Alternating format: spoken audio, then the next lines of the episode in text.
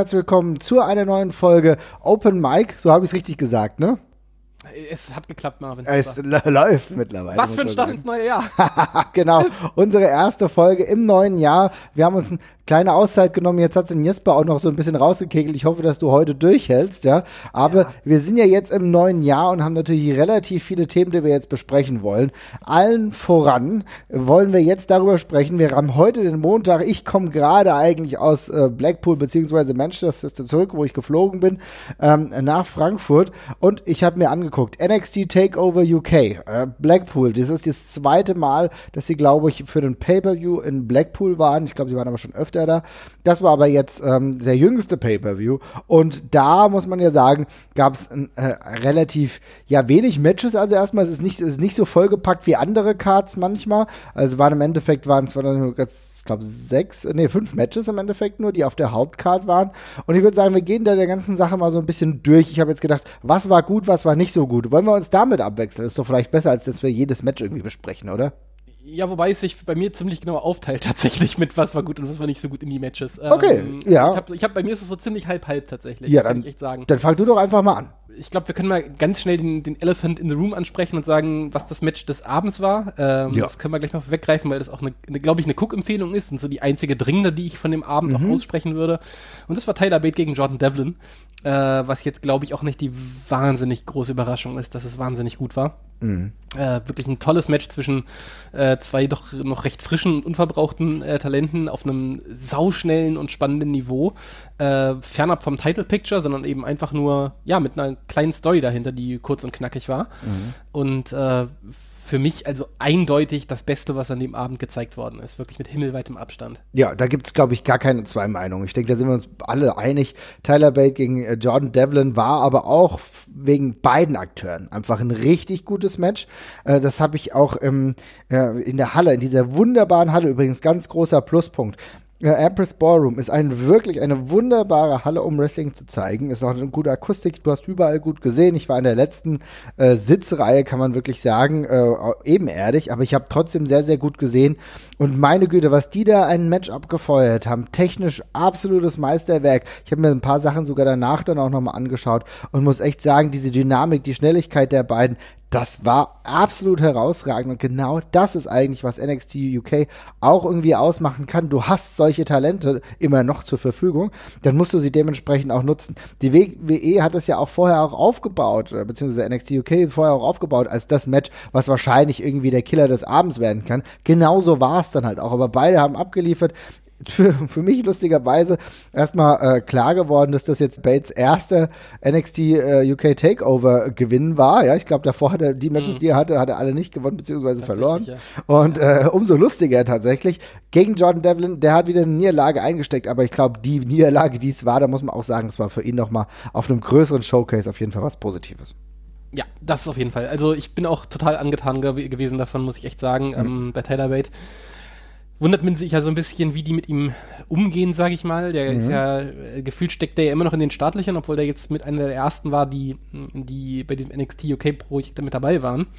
Ähm, aber vielleicht kommt jetzt ja mal ein bisschen Feuer mit drauf. Das ist ja auf jeden Fall ein Sieg, der, der was zu bedeuten hat. Ja, also, definitiv. Bin gespannt, was da noch kommt. Ich, das ist halt die Frage, was das jetzt bedeutet. Ne? Denn man könnte jetzt davon ausgehen, naja gut, rückt er jetzt wieder ins Teilpicture. Ist das aber wirklich so relevant? Ich würde momentan, da wenn wir nachher dazu kommen, ja auch wahrscheinlich eher andere Leute sehen, die da eher sind. Tyler Bate hat schon mal einen richtig guten Kampf gegen Walter gehabt, den er dann auch verloren hat. Vielleicht gibt, ergeben sich da nochmal andere Optionen.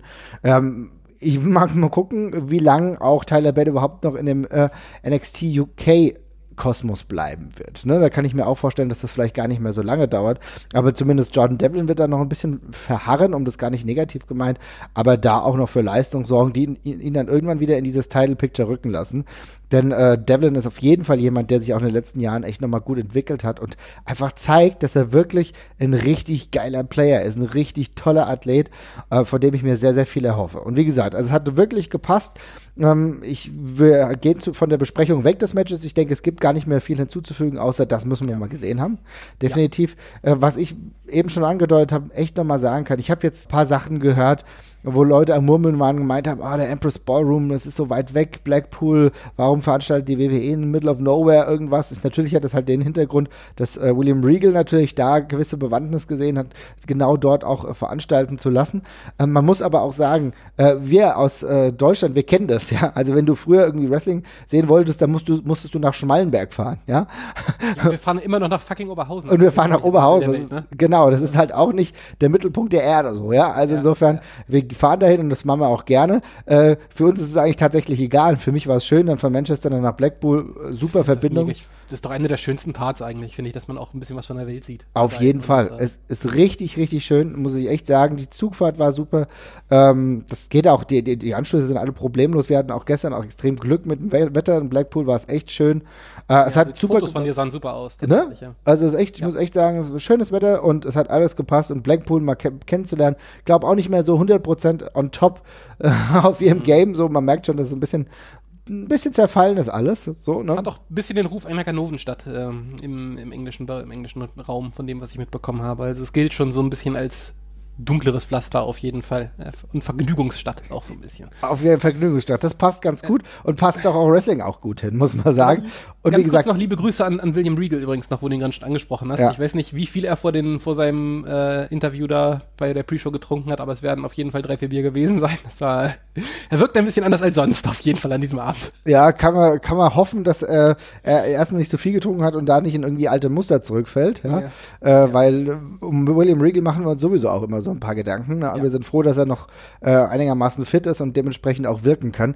Aber äh, gut, war ja auch so ein bisschen sein, sein Home-Turf. Vielleicht war das nochmal was Besonderes. Wie gesagt, der Empress Ballroom, ein wunderbarer Raum, um zu veranstalten. Und was ich auch äh, sagen muss, was mir gut gefallen hat und was auch äh, die Anna war mit, was auch richtig gut gepasst hat, was ihr sehr, sehr gut gefallen hat, die jetzt noch keine Wrestling-Expertin ist, um es mal so zu sagen.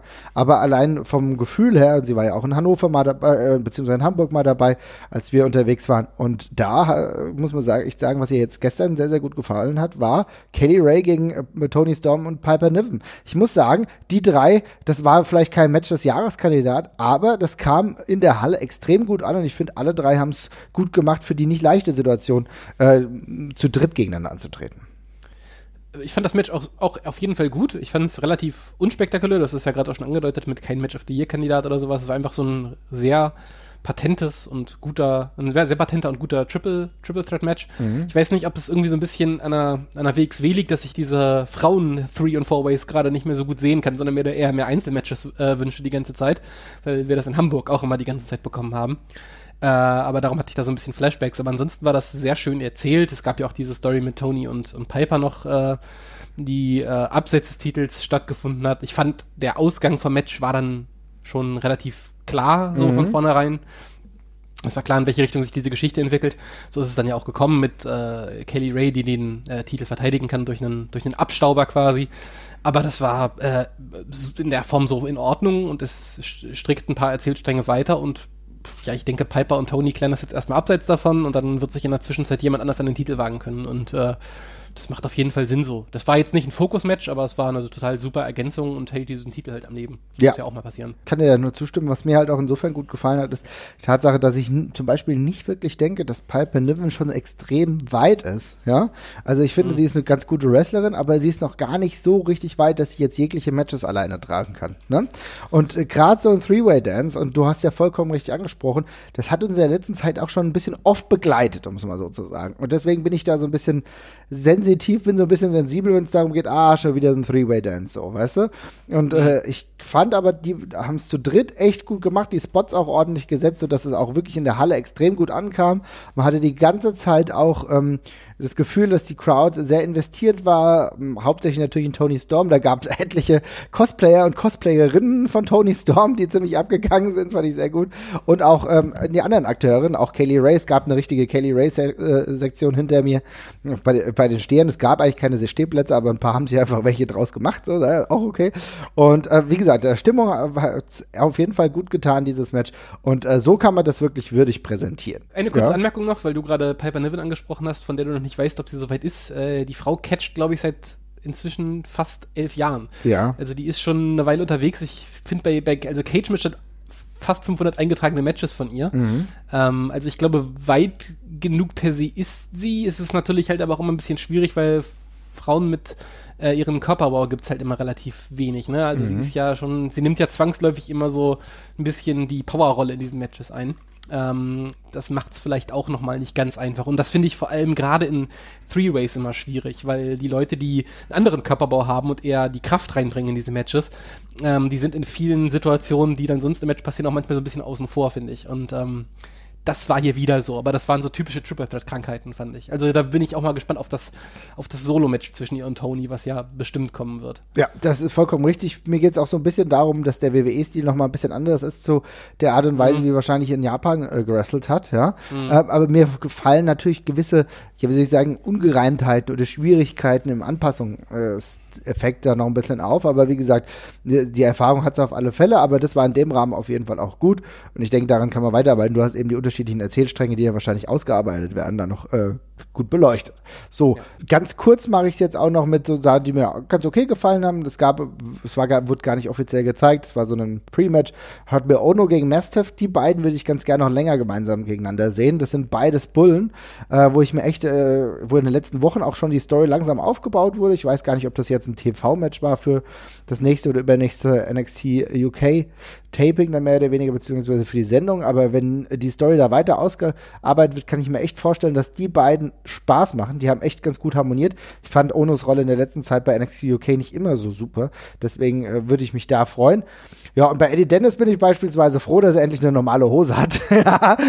und dass er endlich mal einigermaßen akzeptabel aussieht. Wobei, du hast schon gesagt, naja, diese Maske da, ne, die habe ich kaum gesehen muss ich sagen. Ja, sei froh. Sah nicht so praller aus. Sah so aus, wie das Match war. Ja. Also ich fand's äh, dünne alles, muss ich ganz ehrlich sagen. Ich bin, ich, ich habe ja schon mal gesagt, dass ich jetzt von Eddie Dennis allgemein nicht so wahnsinnig begeistert bin. Trent Seven ist jetzt auch niemand, der mich komplett aus den Socken haut. Und ich finde, das ist ein Weekly-Match gewesen. Das mhm. muss nicht bei einem Pay-Per-View stattfinden. Das ist ein Match, um den Charakter zu positionieren. Äh, Trent Seven ist jetzt auch gerade niemand, der groß Aktien hat, finde ich. Der, der kann halt auch alles verlieren und dann auch mal wieder gewinnen, aber das ist halt so ein typischer. Ja, er wurde auch von den Kommentatoren ganz komisch verkauft. Das hast du vermutlich gar nicht, nee, äh, vermutlich gar nicht mitbekommen, aber da fielen so Wortschöpfungen wie reliable old veteran und sowas. Wo ich mir auch so dachte, okay, damit positioniert man jetzt jemanden aber auch nicht, um ihn weiter nach oben zu schicken. Ne? Das ist schon so eine, Okay, wow, das ist aber sehr merkwürdige Aussage tatsächlich, ja. Ja, also ich meine, gut, er ist einer der Älteren des Rosters, gar keine Frage. Mit, mhm. wie alt ist der? 38, 39 oder sowas? Der ist ja wirklich schon ein bisschen älter. Ähm, aber ähm, äh, es ist trotzdem, also es, es, wurde schon von vornherein klar, also es, ich fand es sehr offensichtlich Eddie Dennis, der mit einem geänderten Charakter zurückkommt, der mir jetzt auch nicht so hundertprozentig klar geworden ist, bis darauf, dass er eben jetzt so ein bisschen Psycho ist. Mhm gegen einen, der von den Kommentatoren eben schon so ein bisschen runtergebuttert wird verbal. Also wohin soll die Reise gehen? Ne? Ja, und äh, das als Opener auch noch, das war eine ganz schöne Bremse zum Anfang, fand ich. Mhm. Ähm, und das Match fand ich dann auch dementsprechend also es war jetzt nicht schlecht, aber sehr unspektakulär. Es war unspektakulär. Ich finde, ja, also natürlich hat es diesen einen spektakulären Moment gehabt äh, mit der ja. Mörder-Powerbomb von Eddie Dennis. Der, ja. der Razor's Edge mit der Razor's Edge noch draußen, ja, auf den, auf den Rücken des Kameramanns draußen. Ja. ja. Das habe ich dann, ich habe es ja nur, hab nur gesehen, wie er rausgeflogen ist ne, und habe dann gesehen, wo ist er jetzt da gelandet? Das war mega spektakulär. Also, ich, mhm. das kann ich ja noch kurz sagen, ich weiß nicht, ob du das nochmal angesehen hast, ähm, mhm. aber also das war wirklich ein irrer Stunt, weil der Kameramann, der stand halt mit dem Rücken zum Ring quasi draußen an der Guardrail mhm. und hat quasi einen Buckel gemacht und hat gar nicht hingeguckt. Und dann hat Eddie Dennis Trent Seven halt quasi genau auf den, auf den Rücken geworfen von dem Typen, was also auch eine ganz schöne, ganz schöne Zentimeter-Angelegenheit tatsächlich ist. Aber es ist alles, also es sah dann in der Wiederholung alles mhm. so aus, als wäre es alles so, so glatt gegangen, wie es halt gehen kann, mhm. äh, wenn man jemanden aus fünf Metern oder aus drei Metern Höhe auf den Rücken eines anderen Menschen wirft. Aber äh, das war schon, war, war, das war schon ein beeindruckender und cooler Spot. Auf auch wieder scheiße, dass das dann nicht immer das Ende war, sondern dann nochmal ein Kickout kommt und dann nochmal ein Move, aber ja. ey geschenkt. Ja, genau. Also hätte auch tatsächlich das Ende sein können. Ich find, muss sagen, ich hatte mir, ja, ich habe mir komplett NXT UK dann äh, aus den letzten Wochen und Monaten, muss ich sagen, äh, vor dem Pay-Per-View dann reingezogen ne? und dann halt auch dieses 40-minütige Special, da muss ich echt sagen, da bei diesem äh, Prime Target von der WWE, das haben die richtig geil gemacht. Das ist ein richtig gutes Video, was in äh, 40 Minuten echt die ganzen Fäden beziehungsweise ja. die ganzen Stories erklärt. Äh, absolut ein, ein, ein, ein Meisterwerk. Äh, so wünsche ich mir das wirklich und so kommst du nämlich auch gut in ein Pay-Per-View rein, weil ganz ehrlich, ich glaube, die allerwenigsten werden das äh, Weekly-Programm komplett äh, verfolgen, aber wenn du das allein gesehen hast, dann weißt du einigermaßen, worum es geht. Und das war richtig gut und dann hab, wusste ich aber auch, okay, Eddie Dennis wird neu zurückgekommen. Er ist, wie du schon gesagt hast, dieser Psychopath. Es, es ist auf jeden Fall jemand, der sehr oft gepusht wird oder sehr, sehr hart gepusht wird von NXT UK, wie auch zwei beziehungsweise drei andere Leute, auf die ich jetzt zu sprechen komme. Und wir kommen ja auch nicht drum herum, um auch mal ein paar negativere Sachen anzusprechen. Und da muss ich tatsächlich sagen, dass für mich das gesamte Gallus-Konstrukt immer noch ein Mysterium bleibt. Denn bevor wir zum Main Event kommen, können wir erstmal über das NXT UK Tag Team Title Match oh, sprechen. Ein Ladder Match. Ich habe es so gehasst. Ey. Bei dem ich mir echt normalerweise gedacht habe, okay, da kann ein bisschen was passieren. Fakt ist aber, das war das einzige Match, das ist wirklich das einzige Match, auch im Main Event ist es nicht passiert, das einzige Match, wo die Crowd, äh, selbst von meiner Warte aus, echt teilweise ruhig war, weil es war nur Spot an Spot, ansonsten war lange Zeit gar nichts. Also ich muss dazu sagen, Gallus war das geringste Problem, was dieses Match hatte. ganz, ganz, im Ernst. Also Gallus, also Gallus ist auch, ich mag Gallus auch überhaupt nicht, aber das, die hatten damit relativ wenig zu tun, dass mir dieses Match nicht gefallen hat. Ja. Also erstmal, ich finde das Konzept generell schon scheiße. Ne? Leather-Matches haben, also normale Leather-Matches mit zwei oder vier oder sechs Teilnehmern, die alle gegeneinander antreten, haben schon halt das Problem, dass oft so, ja, diese Bruchstellen halt passieren, wo so dieses Suspension of Disbelief im Wrestling halt so ein bisschen kaputt geht, ne? Mhm. Weil man eben sehr lange auf Leute manchmal warten muss, dann muss man zusammen irgendwie eine Leiter festhalten, obwohl der eigentlich der Feind drauf sitzt. Da gibt es sehr viele Punkte, wo so ein Match auseinanderfallen kann wenn man dann auch noch in Teams arbeitet, dann wird es besonders schwierig, finde mhm. ich. Weil dann kommt auch noch die Situation dazu, dass man sich tausendmal fragt, der liegt doch da, warum hilft der denn jetzt nicht? Und ja. das war in dem Match alleine, glaube ich, zehnmal der Fall. Auch dadurch noch nochmal besonders gehighlightet, dass die Kameraführung dann öfters genau drauf gehalten hat. Mhm.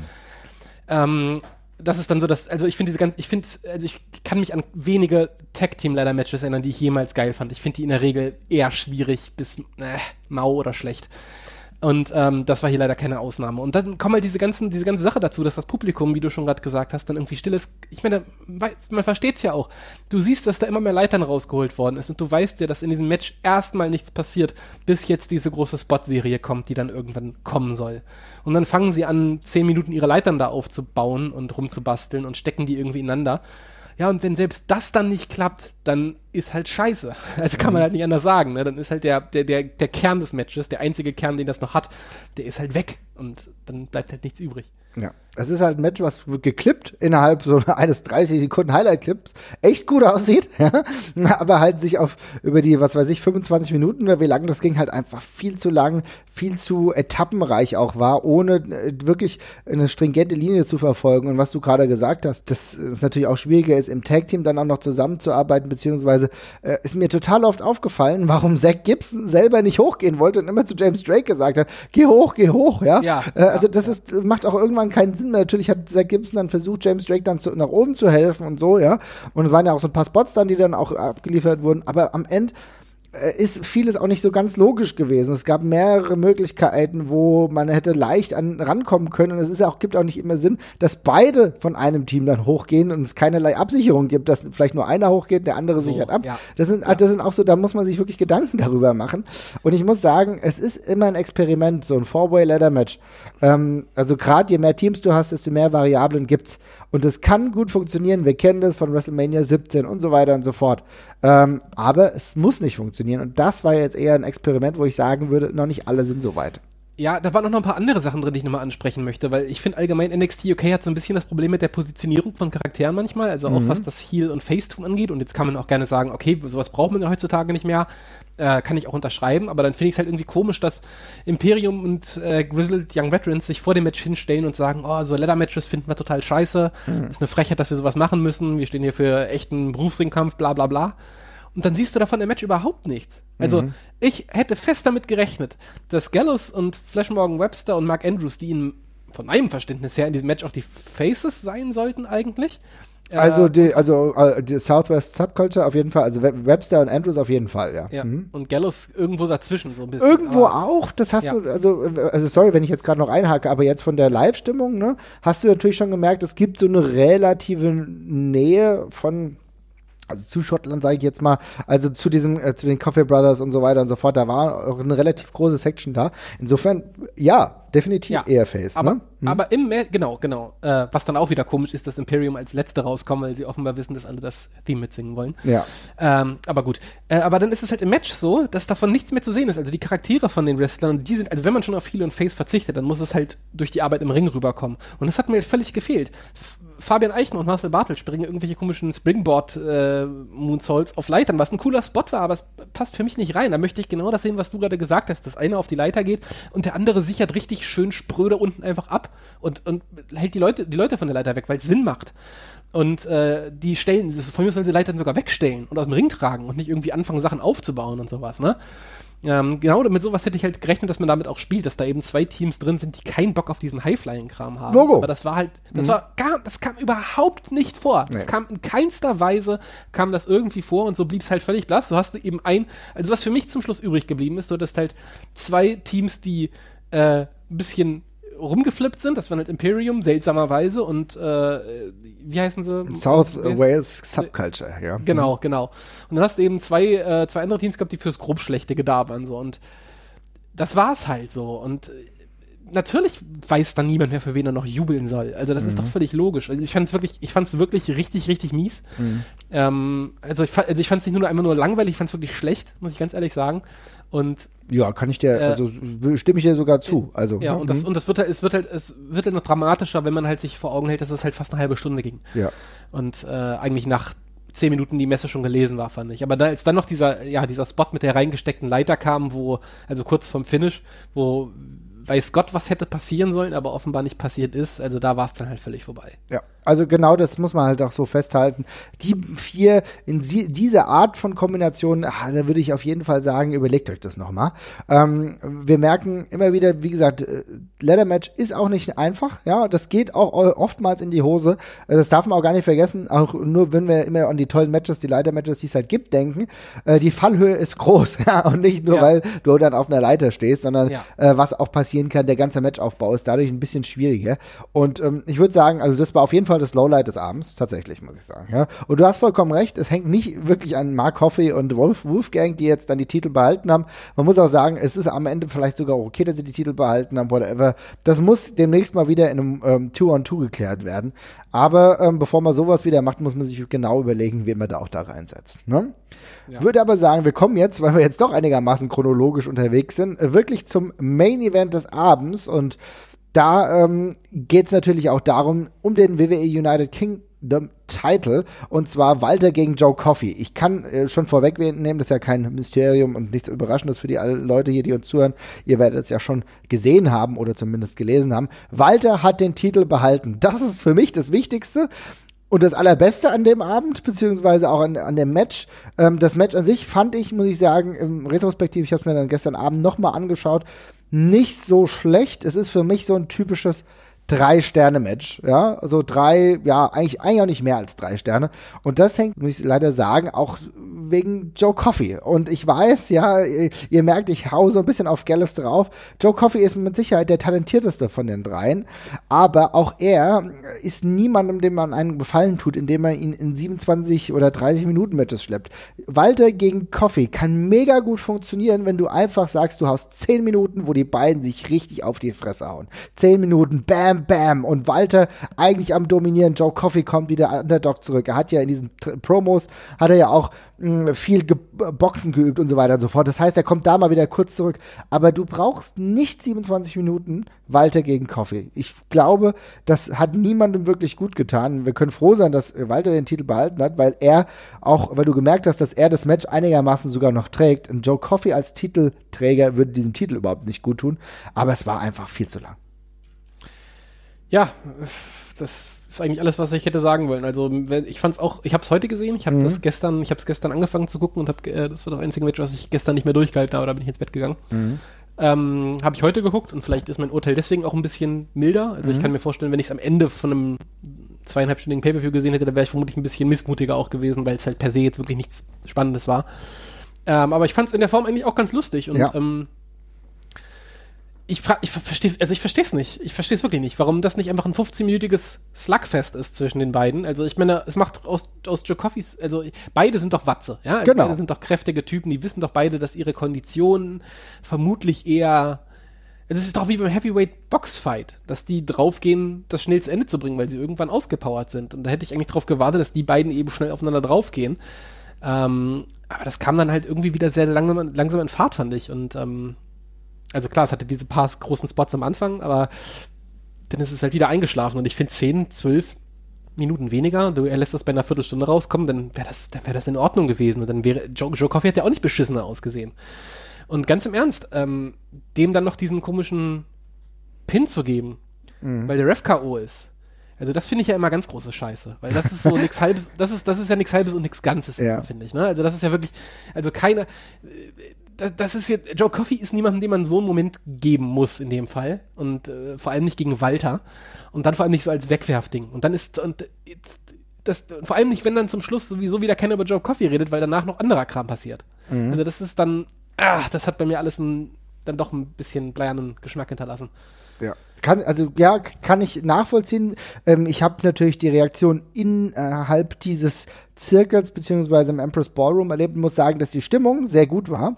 Auch danach. Ähm, also man hat natürlich gemerkt, es gibt die Coffee Section. Ne? Gleichzeitig gibt es auch die große Walter Section. Und das muss ich auch sagen, war für mich einer der wichtigsten Momente, ähm, als ich das erlebt habe, dass trotz der Tatsache und auch hier, du hast vorhin ja darauf hingedeutet, dass es ja diese Rollenverteilung, diese klassische Heel-Face-Rollenverteilung, da gar nicht mehr gibt. Also die ist nicht da, ne? Wir hatten, ich hatte ja auch mal mit Felix mal drüber gesprochen, Felix Schulz, Grüße an dieser Stelle, der auch gemeint hat, naja, das, die, die wollen das ja mittlerweile auch so ein bisschen auch in der WXW ein bisschen anders sehen. Nicht mehr so eine ganz strikte Verteilung. Das hast du bei dem Ding auch gemerkt, weil, ehrlich gesagt, war das eine 50-50 Crowd oder wahrscheinlich sogar 60-40. Das Problem ist, dass Walter halt von der Gestik, von dem, ja, von allem eigentlich eher der Heel ist. Das Problem ist aber, die allerwenigsten wollten trotzdem Joe Coffey als Champion ja. sehen. Und das grade, aber, macht die Sache drum, schwierig, ja? Ja, aber gerade gerade darum brauchst du doch so ein schnelles, durchgezogenes Match, Richtig. wo einfach die Leute durchdrehen die ganze Zeit, weil es andauernd knallt und, und zerberstet überall. Genau. Äh, und gar keiner Gedanken hat sich, äh, Zeit hat, sich Gedanken zu machen, für wen er da sein soll, sondern eben beide einfach, im besten Fall beide okay findet oder mhm. einen cool und den anderen vielleicht ein bisschen weniger, aber man braucht jetzt keinen krassen Heelworker oder sonst irgendwas. Das ist ja auch super so. Aber äh, ja, dann 27 Minuten mit Eingriffen und Pipapo, ich weiß nicht. Ja, also für mich war es zum Beispiel cool, dass äh, Ilya äh, reinkam, auch wenn das vielleicht ein Spot war, den es nicht gebraucht hat. Es hat die Story auch noch ein bisschen weitergetrieben, die davor so ein bisschen passiert ist, weil Ilya ja auch ja irgendwie zu Gell äh, Gelles fast dazugerechnet werden konnte, was auch ganz lustig ist, weil wir uns schon das ein oder andere Mal drüber lustig gemacht haben, ja. ja. Ilya McDragunov. Aber Ilya hat einen unfassbaren Pop bekommen in dieser Halle. Die Leute sind echt abgegangen und es ist interessant, weil er, die haben es schon irgendwo geschafft, den so hoch, weit hochzusetzen, dass ich jetzt denke, dass er wahrscheinlich der nächste logische Gegner sogar für Walter ist. Ja, dass äh, ja. Ilya, nachdem er ja auch gegen Alexander Wolf gewonnen hat in einer in einem sehr guten Match übrigens bei NXT UK davor und äh, ich kann mir vorstellen, dass das das nächste Match der sein wird um den UK-Title. Ich glaube aber und man muss auch einsehen, dass Joe Coffey nicht dauerhaft dieser Main Eventer ist. Er braucht demnächst jetzt auch mal andere andere Matcharten. Also wir haben jetzt das Ding gehabt gegen Pete Dunn, ja, äh, was auch schon viel zu lang war, ne, wo wir auch sagen, ah, das war gar nicht schlecht, aber es war einfach viel zu lang, wo sie auch mal einen Spot wiederholt haben. Jetzt haben wir das relativ lange Ding gegen Walter gehabt. Er braucht jetzt mal kürzere Matches und vielleicht auch so Watts-Matches, fünf Minuten, zehn Minuten, weil daran kann Joe Coffey auch wachsen und auch besser in, bei dem Publikum ankommen. Da, ich, ich, glaube, das hilft ihm nicht, wenn man ihn die ganze Zeit versucht, im Main Event zu etablieren. Und er war zum ja, noch gar nicht da ist, wenn andere natürliche viel weiter sind, wie in Jordan Devlin, wie in Tyler Bate, wahrscheinlich auch wie in Ilya, die ganz anders diesen Spot besetzen würden. Ja, auf jeden Fall. Also ich weiß halt ehrlich gesagt nicht, ob äh, der es aus eigener Kraft wieder, aus eigener Kraft wieder schafft, sich da reinzuarbeiten. Aber ähm, ja. Äh, ich glaube schon. Ich glaube, dass die Geschichte ist dahinter. Third time a charm. Also so nach dem Motto, der, er hat jetzt zum zweiten Mal äh, verloren, ja, und aber irgendwann arbeitet er sich im Laufe des Jahres wieder hoch und vielleicht ist er in Blackpool nächstes Jahr, wenn es nächstes Jahr wieder dort ist, hat er äh, im dritten Mal ein Main Event, aber dann ist es vielleicht das, wo er es gewinnt, mit einem passenden Gegner. Aber die müssen jetzt halt sehen, dass sie diesen Weg hinbekommen, halt auch, dass ähm, das jetzt nicht dull wirkt und dass er jetzt irgendwann zu diesem, sag ich mal, äh, Arnold Furious hat es auf seinem Blog ganz gut geschrieben, der, äh, dieser äh, Ishii ist, ja, der er jetzt schon ganz gerne wäre. Weißt du, was ich meine? Also er ist so ein kleiner Watz, der einfach draufhaut. Aber da muss es auch kürzere Matches geben und äh, weniger weniger drumherum, sondern einfach das Match äh, zehn Minuten gehen lassen, beide geben sich richtig dreckig und dann gewinnt halt einer. Und diesmal war es Walter. Ich bin froh, dass, dass er den Titel behalten hat. Ich glaube, es ist ganz wichtig dafür. Ich hätte mich auch ein bisschen, ja, wie soll ich sagen, nicht wohlgefühlt mit ähm, Coffee als ja. Champion. Mhm. Aber um nochmal kurz auf die andere Sache, du hast ja gerade Ilya angesprochen, der ja. jetzt vermutlich der nächste Contender werden dürfte, finde ich ehrlich gesagt irgendwie auch ein bisschen Armutszeugnis für NXT UK, weil gefühlt, das ist das große Problem. Ich, ich weiß nicht, wo irgendeiner dieser Worker gerade steht. Mhm. Also so hierarchiemäßig. Und es ist ja auch ganz cool, dass das ein bisschen überraschend sein kann, aber ich glaube, Ilya hat bisher jetzt bei TV-Shows gegen Gegner mit Namen mhm. hat er, glaube ich, ein oder zwei Matches gewonnen, ne? Also der hat einmal gegen Alexander Wolf gewonnen, gegen den er die Woche davor verloren hatte. Äh, und dann davor hat er halt größtenteils, da hat er mal Joseph Connors hat er mal besiegt und sonst waren das halt irgendwelche Nasen halt, Jack Stars ja, und, ja, ja. Und, und, Tyson T-Bone und sowas. Ja, also bitte. Die mache, die ich auch noch. Ähm, und dann greift er jetzt in Main Event ein und ich weiß schon, dass das irgendwie Sinn macht, weil man greift einfach so den Indie-Flair wieder auf und so, aber pff, ich weiß nicht. Also ich fand diese ganze Einbettung in diese Gallows-Geschichte auch ein bisschen schwierig und ich hätte, bin da jetzt noch nicht so überzeugt von. Ich hatte ja fast ge ge gedacht, dass er turnt, ne? Also ich hatte ja fast gedacht, dass er dann gegen Gallus turnt oder so. Ne? Ob das jetzt so viel Sinn gemacht hat, können wir drüber sprechen. Aber ich hatte irgendwie gedacht, okay, der turnt doch jetzt bestimmt und dann ist es so, dass äh, äh der gegen Gallus oder so antritt. Das hätte ja auch Sinn ergeben. Stell dir mal vor, er gegen Joe Coffey. Das wäre doch eine ganz gute Mittelstoryline gewesen, ne?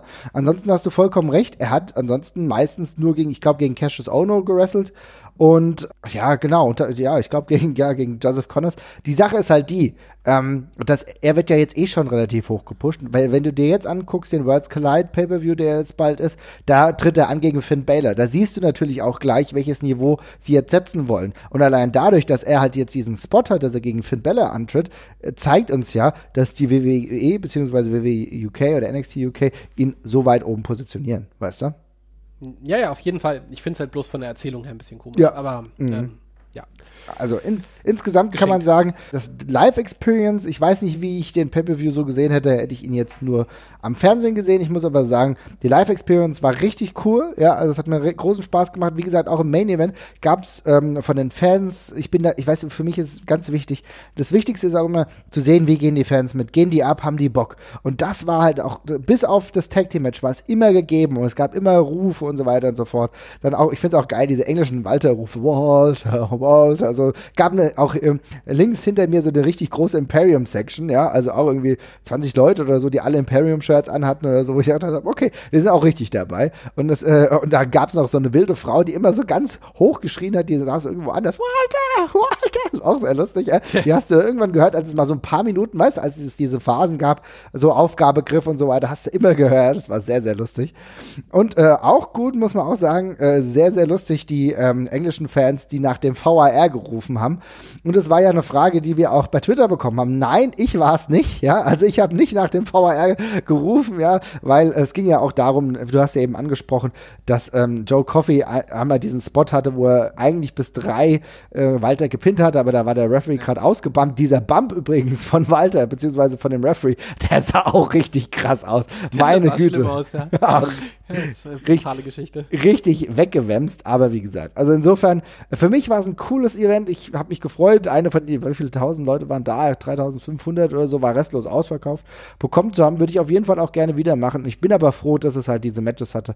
Gerade Tyler Bate gegen Jordan Devlin, was mir richtig gut gefallen hat. Aber ich bin natürlich auch froh, dass Walter den Titel behalten hat. Es geht weiter. Ja, der Walter-Zug fährt weiter. ja. Der, so. Walter, der Walter Chen rollt weiter. Genau, also insofern ein äh, interessanter Start ins WWE-Jahr, um mal dabei zu bleiben. Ich denke auch, gerade der Worlds Collide ähm, Pay-Per-View wird uns auch nochmal beschäftigen, dann in zwei Wochen. Wie gesagt, wir haben ja eben, und das, darüber müssen wir auch nochmal kurz sprechen, nach dem Main-Event, du hast ja eben angedeutet, war es auch so, dass es nicht dabei blieb, sondern die Undisputed Era kam raus. Also die WWE hat sich einfach mal geleistet, irgendwie vier Amerikaner da nochmal einzufliegen, um diesen Worlds, Worlds Collide Pay-Per-View ähm, zu hypen, und zwar Imperium gegen Undisputed Era, war auch eine Sache, die beim Publikum unfassbar krass angenommen wurde. Also die sind abgegangen, so, oh mein Gott, was ist da jetzt los? Und dann äh, äh, vor mir sind die Leute irgendwie auf die Stühle gegangen. Ich habe dann kaum noch was gesehen, habe dann aber gesehen, ah, okay, Undisputed Era ist da.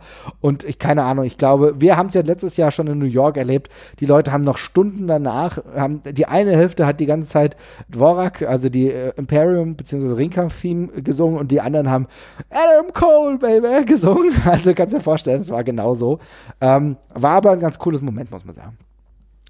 Ja, Undisputed Era wird nicht mehr mein Favoriten-Stable, aber für im Rahmen dieses äh, Worlds Collide-Dings macht das bestimmt auch schon alles Sinn. Ja, und das ist am Royal, Royal, am Royal Rumble-Wochenende, ne? Genau, genau. Es ist eigentlich wahrscheinlich die interessantere Veranstaltung als der Rumble. Ja. Sage ich jetzt mal ganz krass. Wir schauen, wie es dann wirklich läuft. Da aber zu gegebener Zeit mehr für die Fans, die äh, vor Ort waren, auch in Blackpool, war das halt ein geiler Moment, ne? Weil da viele Leute sind, die die WWE sehr intensiv konsumieren, gerade die NXT-Sachen. Und für die ist es ein ultimativ geiles Ding. Da waren eh so ein paar mit Shirts. Ich glaube, danach waren es noch mehr. Naja, gut. Also, NXT haken wir jetzt mal ab. War ein schönes Erlebnis. Ich würde auf jeden Fall ganz gerne wieder zu so einem Pay-Per-View gehen. Ich muss sagen, gefällt mir wesentlich besser als diese Raw und SmackDown-Shows, die ich in UK mal gesehen habe. Das würde ich nicht mehr tun. Das dagegen sehr gerne. Aber das ist ja nicht der einzige Pay-Per-View, den es dieses Jahr schon gab. Und zwar eigentlich ein Zweitages-Pay-Per-View, kann man sagen, von New Japan. Wrestle Kingdom wurde dieses Mal auf zwei Tage aufgeteilt. Jesper, hast du es denn gesehen? Äh, nicht alles, aber den Großteil. Also ich habe hab ein bisschen durchgeskippt, weil ich es sonst zeitlich nicht geschafft hätte, alles äh, zu gucken. Aber die, ich maße mir mal an zu sagen, dass ich die wichtigen Matches alle gesehen habe. Ja, also das äh, kann ich auf jeden Fall nachvollziehen. Ähm, ich muss sagen, ich habe mir komplett alles gegeben diese zwei Tage. Ne? Ich bin an zwei Tagen aufgestanden. Ich habe meine Marvin Goes to Japan Session äh, von der heimisch, heimischen Couch durchgesetzt. Ich habe äh, KitKat Matcha gehabt, habe Matcha Tee getrunken und so. Und so. Das, das habe ich, das habe ich, das habe ich mit mit Bedauern gesehen, dass du KitKat Matcha gehabt hattest. Ja, bin auch ein bisschen Opfer tatsächlich. War, ich fand es aber nicht so schlecht. Ich habe noch Mojis am Start gehabt. Also ich war so der typische Kli äh, Klischee äh, Alman, ja, der jetzt hier einen auf Japaner macht. So, also es war, war lustig, es war gut und ich muss sagen, ich weiß nicht, wie es dir ging. Mir hat sogar der zweite Tag besser gefallen als der erste. Gehen wir ganz kurz auf den ersten. Also der erste hat äh, den Main Event unter anderem, also das erste von beiden Abschiedsmatches äh, von Liger gehabt. Also das ist ja eine der Hauptdinge. Und ich sag mal, wir gehen jetzt nur mal so Richtung Main Event. Ähm, und da gab's das ich werde nicht so richtig warm damit. Jay White gegen Aito. Und ich muss ganz ehrlich sagen, weiß nicht, ob die beiden keine Chemie haben. Ich finde, äh, Jay White sieht mittlerweile richtig cool aus, aber so im Ring hat mir das einfach nicht gefallen. Nö, ich bin allerdings, ich sage, das liegt auf jeden Fall nicht nur an White, das liegt auch an Naito. Ähm, mhm. Ich bin von dem Naito-Hype-Train schon so seit einem Jahr ungefähr runter, würde ich mal sagen, weil ich finde, der hat, also der baut eben auch ab und der sucht sich eben sehr auf die Matches aus, in denen er dann eben anfängt zu glänzen. Und ähm, bei der Ansetzung dachte ich mir schon so, dass es ein bisschen schwierig werden könnte. Und das hat für mich einfach auch nicht gepasst. Ich bin einfach kein Fan von, wenn Leute, von denen ich weiß, dass sie es so viel besser können, halt so dermaßen mit angezogener Handbremse fahren beim größten Pay-Per-View des Jahres oder Event des Jahres. Ähm, das war schwierig und vor allem eingebettet in die beiden Matches, in die es halt stattgefunden hat, halt einfach nichts. Mhm, ähm, ja. War ich auch eher enttäuscht von. Ich mag beide eigentlich tatsächlich sehr, auch wenn ich bei Naito, wie gesagt, inzwischen so ein bisschen abgekühlt bin. Aber ähm, das war auch eher nix. War dann auch überrascht davon, wie gut es teilweise noch weggekommen ist. Ich dachte, das fällt negativer aus, das Feedback, aber mhm. gut. Also ich fand, also ich kann kaum ein positives Haar daran lassen, gerade weil ich irgendwie doch ein bisschen gehypt war. Jay White habe ich mir auch, ich habe mir auch da, aber trotzdem auch von der Leistung irgendwie mehr erhofft. Zum Glück war, gab es halt dann den Main Event ähm, Okada gegen Ibushi, wo ich sagen muss, äh, das war richtig, richtig cool. Die beiden sehe ich unfassbar gerne und die haben ein richtig geiles Ding abgeliefert. Eigentlich für mich so der heimliche ja, Showstealer des Abends war eigentlich Osprey gegen Hiromo Takahashi, fand ich auch ja. richtig geil. Ja. Ähm, das sind aber so die einzigen, also die einzigen beiden geilen Matches, über die ich eben gerade gesprochen habe, die ich wirklich toll fand. Ansonsten war da viel Mäßiges dabei. Ich kann mich ehrlich gesagt immer noch nicht erwärmen für alles, was mit, äh, also Finn Juice, ja, Finn, Finlay und The Juice, ja, gegen The Guerrillas of Destiny fand ich meh. Ich konnte nichts anfangen. aber ich finde die beiden hm. schon ganz cool. Ich finde Guerrillas ja. of Destiny halt meistens in Matches eher nicht so pralle. Nee, also, ich auch nicht. Ja, aber dann, aber, aber es bringt, also, aber es war, also ehrlich gesagt, finde ich das total random. Es hat mir nichts gebracht, ja, tatsächlich. Ja. Und ich muss auch sagen, das Lance Archer-Ding gegen John Moxley um den United States Title, das hat mir auch, also Texas Deathmatch hat mir auch nichts gegeben. Ich finde, Lance Archer wirkt wie so ein echt, wie so ein wie so eine komische Comic-Figur, die irgendwie viel zu, keine Ahnung, das ist so, weißt du, das sind so Splatter-Movies, die du nicht ernst nehmen kannst, weil die einfach zu künstlich sind, weißt du? Ja, ich, ich fand es ganz okay. Äh, ja. Äh, ich finde auch Archer inzwischen ganz in Ordnung auf jeden Fall, aber ich war jetzt auch nicht krass beeindruckt von. Also es war ein nettes Match. Also, ja. Also nichts, kann, wo man jetzt mit Ohren schlackert. Ja, irgendwie nicht. Ne? Also da muss man sagen, da können wir echt froh sein, dass es das Osprey gegen Hiromo-Ding gab, weil ich glaube, das hat auch dir ziemlich gut gefallen. Ne? Da warst du auch ziemlich ja. hyped. Ja, ja, total insgesamt gehen wir nochmal jetzt kurz auf den zweiten Tag und der hat mir eigentlich von Anfang an irgendwie besser gefallen. Hängt aber vielleicht auch damit zusammen und es kann tatsächlich sein, ich bin noch nicht sicher, ob, ob, das wirklich so ist bei mir, dass ich den ersten Tag äh, auf Englisch gesehen habe und beim zweiten mhm. Tag habe ich dann gedacht, ach komm, jetzt guckst du alles. Jetzt bin ich ja um 6 Uhr aufgestanden beim zweiten Tag, muss man auch geben. Ne? Am Samstag, das war der erste Tag, bin ich glaube ich um 8 aufgestanden, habe angefangen mir alles anzugucken und beim zweiten um 6 Uhr morgens, muss auch krank sein. Und dann habe ich das durchgeschaut und dann aber alles auf Japanisch und irgendwie hat es mich da mehr gecatcht. Das letzte Match von Liger unter anderem bei New Japan. Ich muss sagen, ich hatte die beiden Tage eigentlich ziemlich oft Gänsehaut, als ich das gesehen habe. Ja. Und gerade am Ende, boah, das war schon nicht ohne. Nee, auf jeden Fall. Schöner Moment und äh, auch ein erstaunlich gutes Match fand ich das äh, am zweiten Tag. Sehr viel Spaß gemacht und ähm, würdiger Abschluss und tatsächlich auch sehr rührend auf jeden Fall. Ja, definitiv. Die Frage, die ich mir dann äh, stelle, ist, ähm, werden wir ihn nochmal sehen. Ich hoffe fast nicht, ja. Ich hoffe, dass er wirklich auch bei seinem äh, Rücktritt bleibt, ja. Äh, auch wenn ich sagen muss, dass er für das Alter, in dem er sich dann befindet, beziehungsweise dass er jetzt schon zurückgetreten ist, halt immer noch in einer unfassbaren äh, ja, Shape ist tatsächlich, ne? Also das ist immer noch alles ja. extrem crisp, was da passiert, ne? Ja.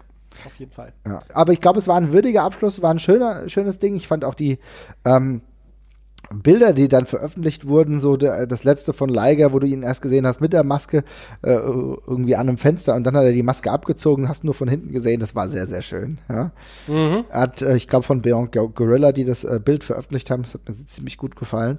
Und ich muss sagen, ähm, Leiger ist auf, mit Leiger geht auf jeden Fall eine der ja. ersten Figuren, die ich irgendwie mit japanischem Wrestling in Verbindung gebracht habe. Ja, auf jeden Fall. Auch gerade weil es so eine schillernde Figur war, im Gegensatz zu den ganzen anderen Typen, die ja doch sehr, ich sag mal, nach konventionellen Ringern aussahen damals, als man so rübergeguckt hat. Ne? Da waren ja keine großen bunten Charaktere bei. Das war ja immer so der große Gap, den man hatte zwischen WWE und Japan, dass dann auf einmal, ja, okay, da gibt es halt keine Totengräber und keine, ja. was weiß ich nicht, aber dann gab es ja. eben eine Actionfigur, die da rumgetont ist, wo man dann dachte, ey, Hallöchen, wer bist du denn? Ähm, und ja, auch halt krass stilprägend für all das, was da, was, was er gemacht hat und was, was dann, wo, wo ihm halt nachgeeifert worden ist. Und ähm, ja, da geht, ein, da geht ein ganz großer. Ja, auf jeden Fall. Muss man echt sagen, da geht jemand, der ähm, das Wrestling geprägt hat. Wann war denn dein erster Moment, als du Liger gesehen hast? Hast, du, kannst du dich noch daran erinnern? Mm, ich könnte sogar sein, dass es in einem Spiel mal gewesen ist. Oder auf Eurosport damals. Ähm, mhm. Also Leica, ich glaube, ich habe Leica bestimmt mal zuerst in einem Spiel gesehen, weil ich sehr früh mal so ein paar äh, ROMs mir damals gezogen habe für Super Nintendo. Mhm. Äh, auch von Super Fire Pro Wrestling. Und da war der halt immer mit dabei, weil das ja auch ein toller Charakter für ein Videospiel quasi im Wrestling ist, weil der einfach so anders aussieht und so ein bisschen diesen Lucha-Kram mit reinbringt, den ja auch Leute in Videospielen sehen möchten.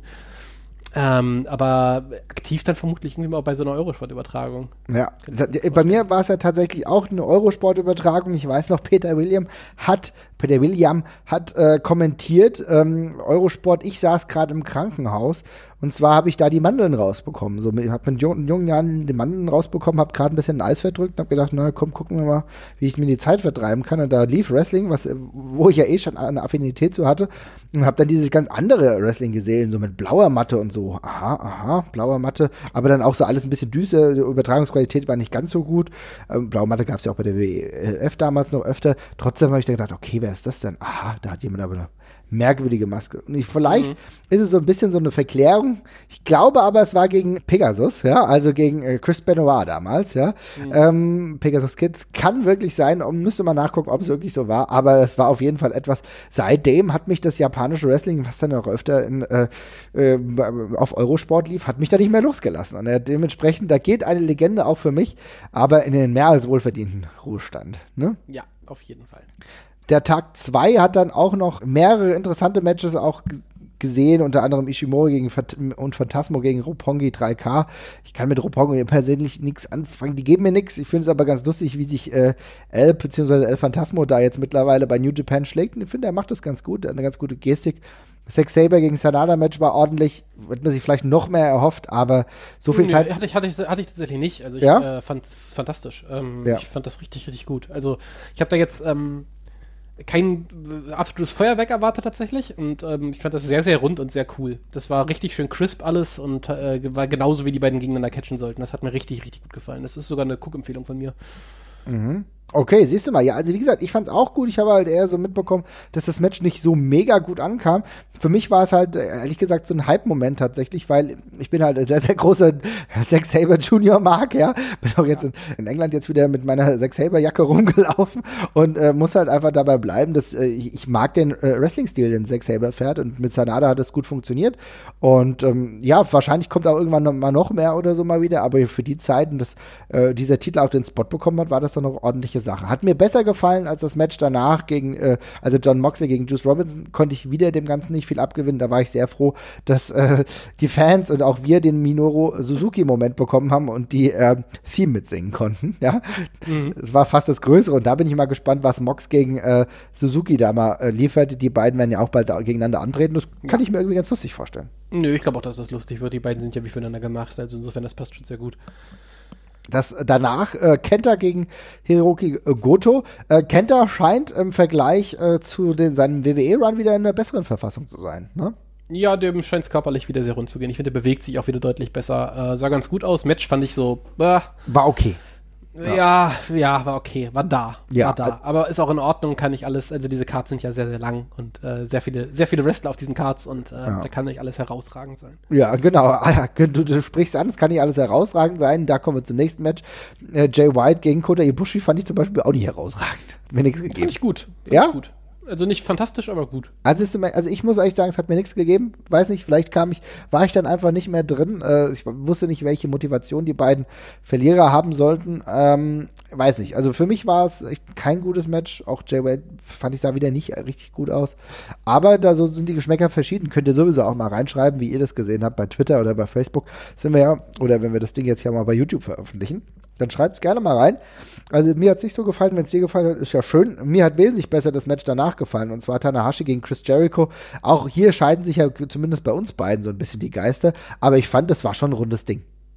War okay. Ja, okay, also da habe ich genau die Meinung wie du bei Ibushi gegen White. Es war so, war so da für mich. Also, Super. Ja, ich finde, ich find, ich finde schön, ich finde es so schön, dass wir da äh, unterscheiden. Vielleicht bin ich auch ein bisschen zu, äh, zu sehr Y2J-Fanboy, aber ich fand das alles ziemlich geil. Mir hat es richtig gut gefallen. Also die, der Aufbau war gut, immer wieder der Lion-Tamer und äh, der, der, dann auch. Das Finish, das Finish, das Finish war große Klasse. Das ja. Finish hat mir saugut gefallen. Ähm, den Rest des Matches fand ich nicht so, den Rest des Matches fand ich nicht so wahnsinnig toll, aber war, war in Ordnung und ähm, auf jeden Fall auf einem guten Niveau. Und was sagst du dann zum finalen Match? Und zwar ähm, Okada gegen Naito um beide Titel. Und zwar um den Intercontinental Title und den World Title äh, von New Japan. Wie hat dir das dann gefallen? Hm, ich bin mir nicht ganz sch schlüssig, ob ich es besser finde als Ibushi gegen Okada am Tag davor. Ähm, vermutlich irgendwo auf dem gleichen Niveau. Äh, vermutlich ein bisschen schwächer als Osprey gegen Takahashi tatsächlich, ausnahmsweise mal. Mhm. Ähm, aber auf, also gleich auf mit dem, mit dem Main Event vom Vortag auf jeden Fall und äh, im Rahmen der Story sogar vielleicht noch ein bisschen geiler. Mhm. Ähm, Fand es sehr cool erzählt, äh, hat total Sinn gemacht mit der ganzen Vorarbeit. Das war jetzt ja nicht die erste Begegnung. Ähm, auch mit der ganzen Durststrecke von äh, Naito dahin. Ähm, das passt schon alles. Also das war sehr, sehr rund erzählt und dann auch wieder spannend zu sehen, wie gut Naito sein kann, wenn er eben einfach die Handbremse rausnimmt auf genau. einmal äh, und den Motor wieder anschmeißt. Und ähm, ja, war sau, sau gut. Ja. Also die jeweils letzten drei Matches von beiden Abenden kann man sich, denke ich, ohne Probleme nochmal reinziehen. Mhm.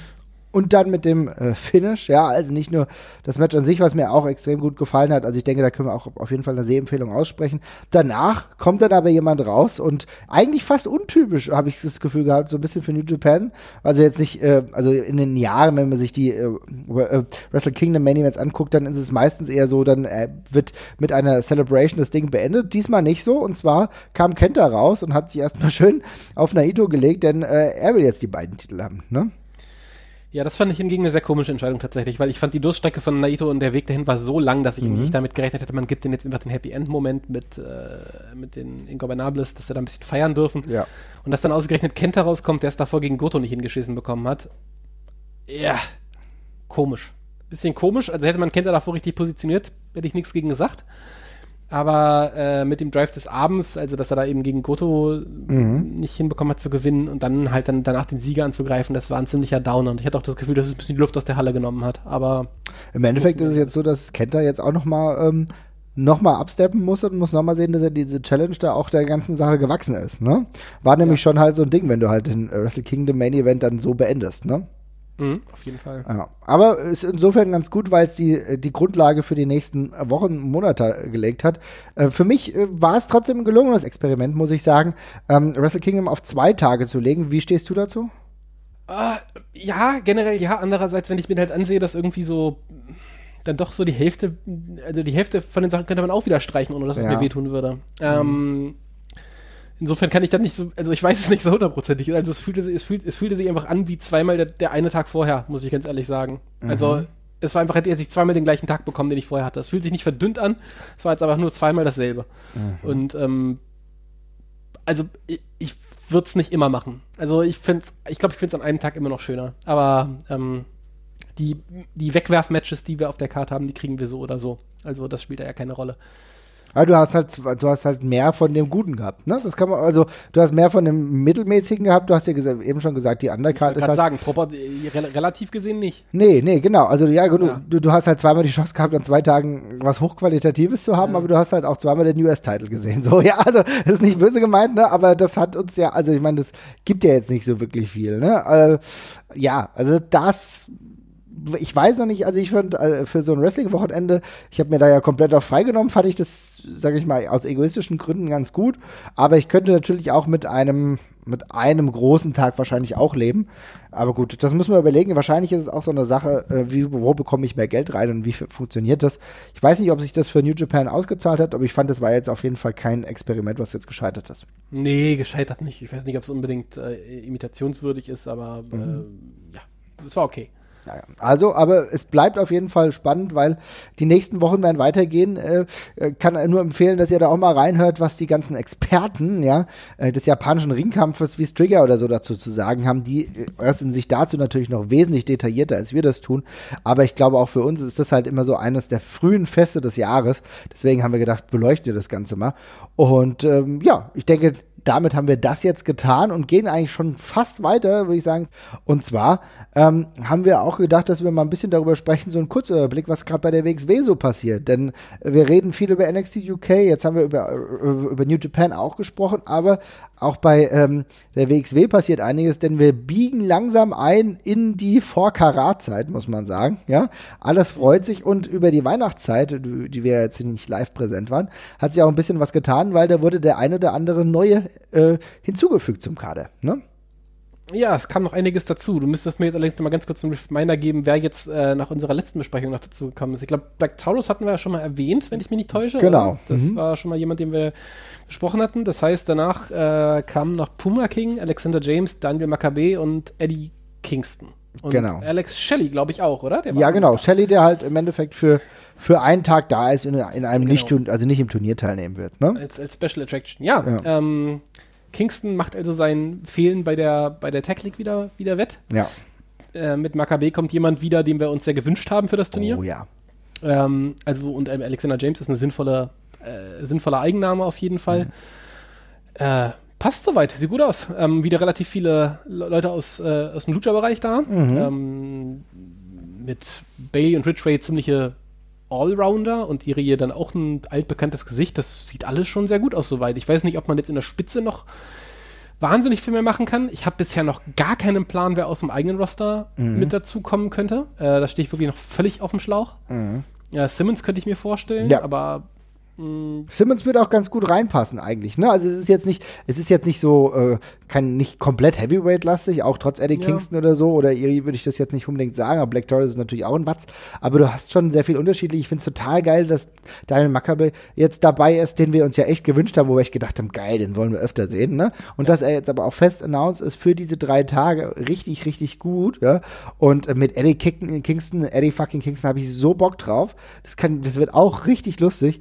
Weil es ist auch echt einer meiner Lieblingswrestler, die jetzt halt nicht so in wirklich größeren Promotions unterwegs waren. Deswegen mhm. freue ich mich, dass er es jetzt endlich nochmal zu Karat geschafft hat. Es ist ja eigentlich so seine, wie soll ich sagen, ist schon alles so, es biegt ins Ende seiner Karriere ein. Und da habe ich auch grundsätzlich das Gefühl, dass die WXW, jetzt wenn wir uns das 16 Karat Gold äh, 2020 Roster so ein bisschen anschauen, dass es jetzt so so Best of the Indies ist, ne? Also es ist jetzt nicht irgendwie, ja, wir holen jetzt den WWE-Ler, der jetzt eigentlich da unter Vertrag ist und jetzt mal für ein Event kommen kann. Ähm, AEW passiert ja auch nichts und so, sondern es geht eher darum, wer ist so das Beste, was man bekommen kann, was so komplett indie-frei rumschwimmt, oder? Ja, auf jeden Fall. Also das ist ja genau, das wollten wir, dass wir auch Leute haben, die äh, bisschen Perspektive haben mhm. äh, und die man vielleicht wieder aufgreifen kann. Und das ist ja hier jetzt bei jedem, bei allen gerade der Fall. Das ist bei Eddie Kingston, gut, der macht gerade seine, seine Sonderrunde und Alex Shelley, der ja sowieso nur am Samstag dabei ist, der ist auch gerade, es klingt, es fühlt sich ja alles ein bisschen nach Abschiedstour an, finde ich. Ähm, aber ansonsten ist das ein, spricht dabei keinem was gegen, dass er hier längerfristig mal vorbeischaut. Mhm. Und ähm, ein rundes und gutes Line-Up bisher. Ja. Also, ich, also ich, ich weiß, wie gesagt, noch überhaupt nicht, inwie, inwiefern sich das mit den Lokalwrestlern entwickelt, mhm. wenn die noch dazukommen. Also das ist ja nochmal eine spannende Frage. Es gibt ja so relativ viele, wo man sagt, die könnten rein. Es gibt ja noch so ein paar Fragezeichen wie, ja klar, Walter, Ilja, Thatcher, ähm, mhm. was mit denen zum Beispiel los ist. Mal gucken. Mhm. Ah ja, du sprichst an, es gibt dann unter anderem ja auch so ein, äh, in Obertraubling zum Beispiel auch ein äh, Turnier, wo glaube ich auch zwei Spots sogar festgemacht werden, ne? Ja, zwei äh, Spots in, ja. zwei äh, in zwei Turnieren, ja. Ja, also ich meine, da ist unter anderem unser ja, Prinz der Sterne, Levaniel, ja. dabei. Hector, dann Oliver Carter, der ja auch in der letzten Zeit öfter mal dabei ist und Ross Taylor. Norman Harris auch und wahrscheinlich noch ein paar andere, beziehungsweise zwei Spots sind noch. Ach, Zack Cooper, den kenne ich jetzt auch noch gar nicht persönlich. Ja. Aber äh, kanadischer Heavyweight, da bin ich auch mal gespannt, inwiefern der da performt. Und ich kann mir auch vorstellen, äh, das ist ja jetzt ganz frisch alles gewesen, dass da vielleicht auch noch was passiert, nachdem die äh, WXW so gut mit der französischen Promotion gearbeitet hat. Das sind ja, da ist jetzt einiges passiert. Äh, APC heißen die. Und äh, da gab es ja diesen Fight for Paris. Die wird demnächst auch bei äh, WXW Now dann laufen. Da bin ich sehr gespannt, weil das Feedback aus Social Media, was ich gehört habe, soll richtig, oh ja. richtig gut sein. Äh, das klang alles spannend, ja, fand ich auch. Voll merkwürdig, ne? Weil es war bei mich, für mich jetzt gar nicht so auf dem, wie soll ich sagen, es war noch nicht auf dem Zettel, aber das, was ich gehört habe, klang gut. Ja, fand ich auch. Also ich habe auch jetzt von diesem Event per se nichts erwartet, weil gerade wenn man in äh, ein Gebiet fährt, was jetzt nicht so wahnsinnig Wrestling-affin ist, da liefert man ja auch nicht, geht man ja nicht all in unbedingt, sag ich mal, ne? Aber das scheint ja echt extrem gut angekommen zu sein und ähm, da gab es ja auch einige Match-Empfehlungen direkt. Genau, es gab einige Match-Empfehlungen. Ähm, unter anderem muss man auch sagen, dass David Starr da wahrscheinlich auch wieder sehr, sehr gut performt hat, der unter anderem auch der Gewinner des Fight for Paris war. Also es gab, es war wegen ein kleines Turnier. Und da stelle ich mir die Frage, na gut, wenn er das schon gewonnen hat, dann würde ihn das ja auch vielleicht qualifizieren, ähm, wieder beim Karat teilzunehmen. Würde aber gleichzeitig auch bedeuten, äh, er müsste dann irgendwann mal sehen, dass es doch mal gewonnen wird, ne? ja, das würde ich ihm auch mal wünschen, ja. Wobei das natürlich auch sich anbieten würde, weil einer der King of Independence ne, äh, mit, mit ihm äh, ja wahrscheinlich auch relativ weit da mal hinkommen muss, tatsächlich, ne? Ich lasse ja. mich überraschen. Aber ich würde ihn relativ eng in diesem Roster noch sehen, für die Leute, die noch dazukommen und dann wahrscheinlich mhm. vielleicht so Leute wie Ian Simmons, kann ich mir auch vorstellen. Vielleicht auch nochmal Avalanche, da gibt es einiges an Potenzial. Wird spannend. Ja, hoffe tatsächlich, dass es keine großartige WWE-Beteiligung ist. Mit vielleicht der Ausnahme Walter. Das kann ich mir noch vorstellen. Allein Storyline, technisch haben wir da einiges im Kopf. Ähm, aber ansonsten äh, würde ich das echt gut finden, wenn wir noch so ein bisschen Local Talent wie Jay Skillett vielleicht auch bekommen. Vielleicht kommt Francis Caspin, vielleicht ist der wieder fit, müssen wir sehen. Je nachdem, was da von dem eigenen Roster noch möglich ist.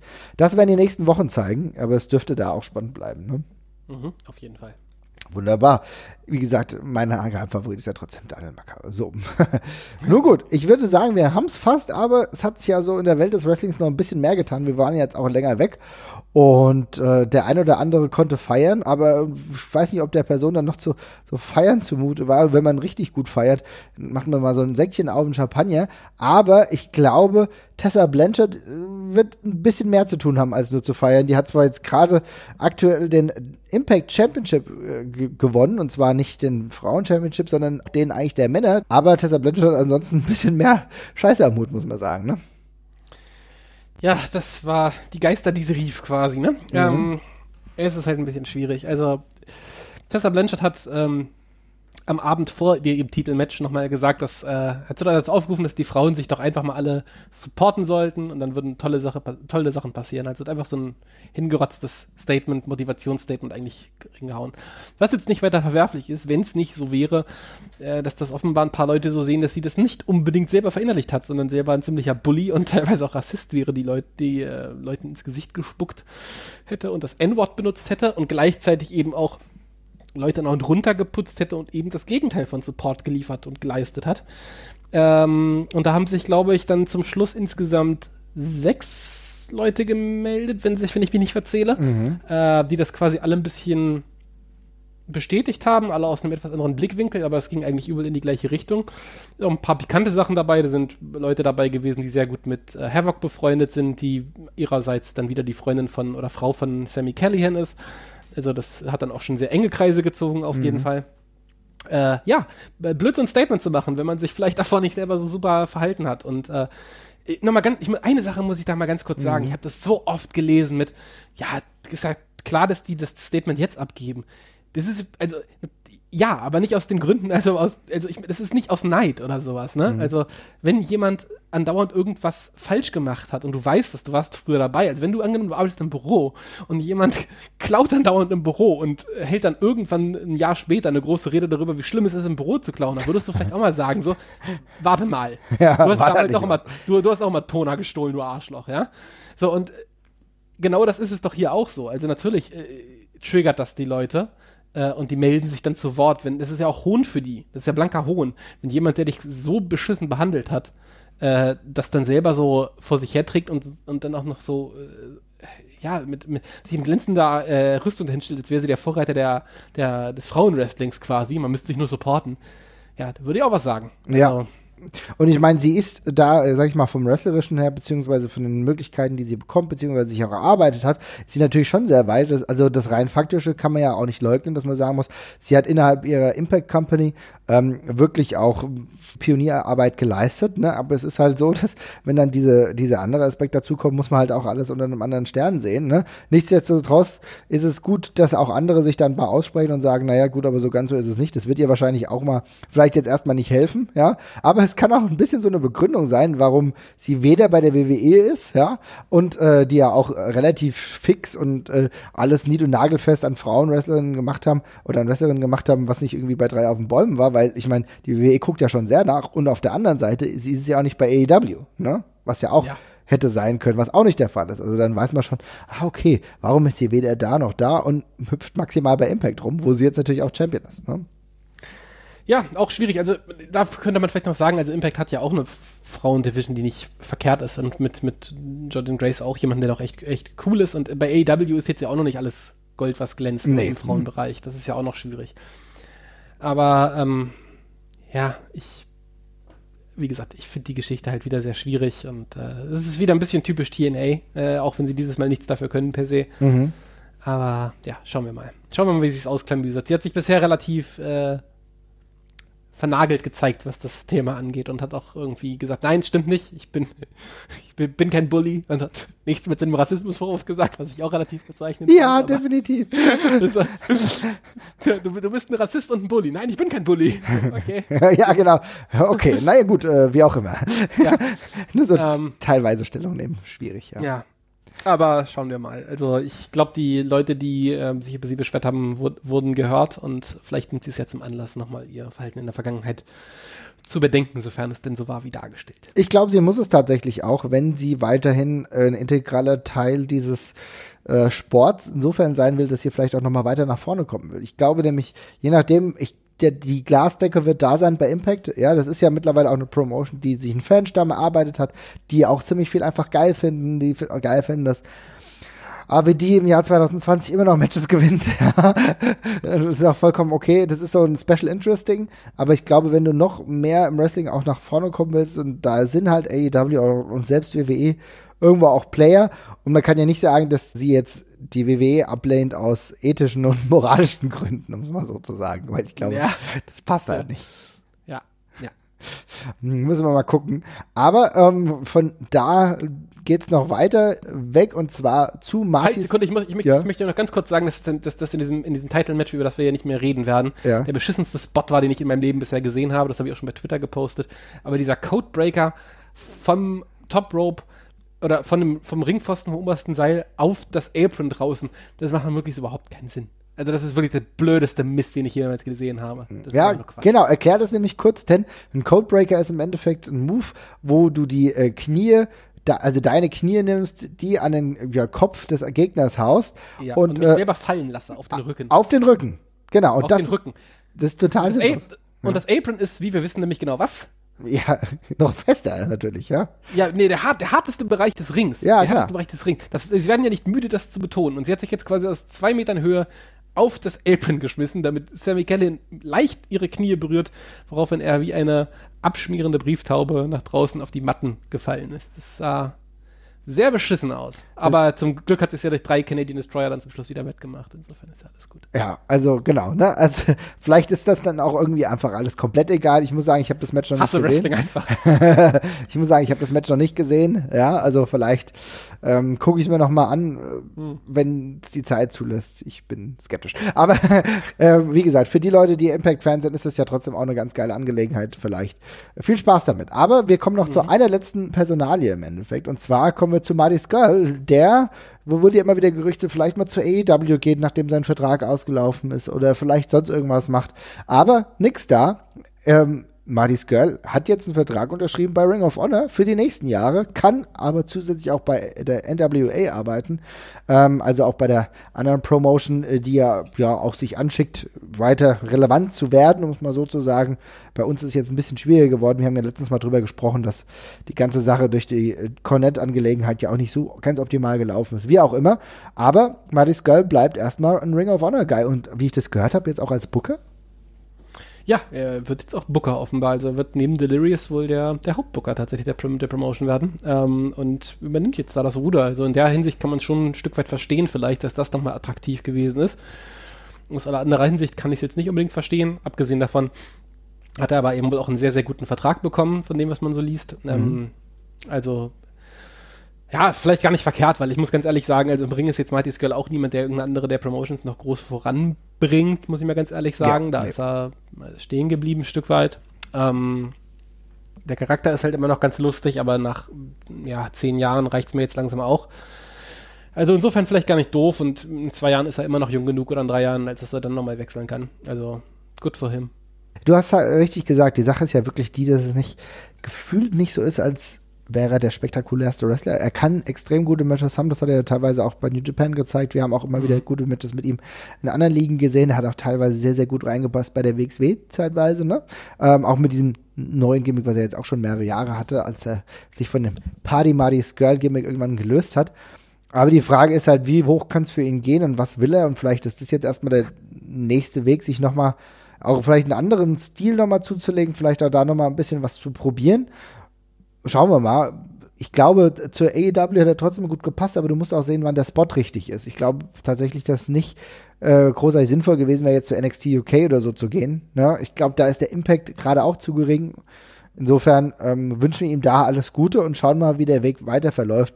Muss halt sagen, für mich aktuell so außerhalb meines Blickfeldes, wenn ich ganz ehrlich bin. Aber das kann sich ja auch ändern. Ja. Wir sehen, wie dynamisch wir über äh, Dinge sprechen. Und insofern würde ich eigentlich fast sagen, äh, haben wir es für diese Woche. Ein bisschen länger, na, wobei, wir sind jetzt eine Stunde. Das ist ja bei Open Mic eigentlich schon die Standardlänge. Und wir hören uns dann nächste Woche wieder und gucken mal, welche Themen wir dann haben. Da wird es auch auf jeden Fall das ein oder andere geben, von dem wir noch gar nicht wissen, dass wir darüber reden müssen. Es hat mich auf jeden Fall gefreut, Jesper. Dir noch gute Besserung.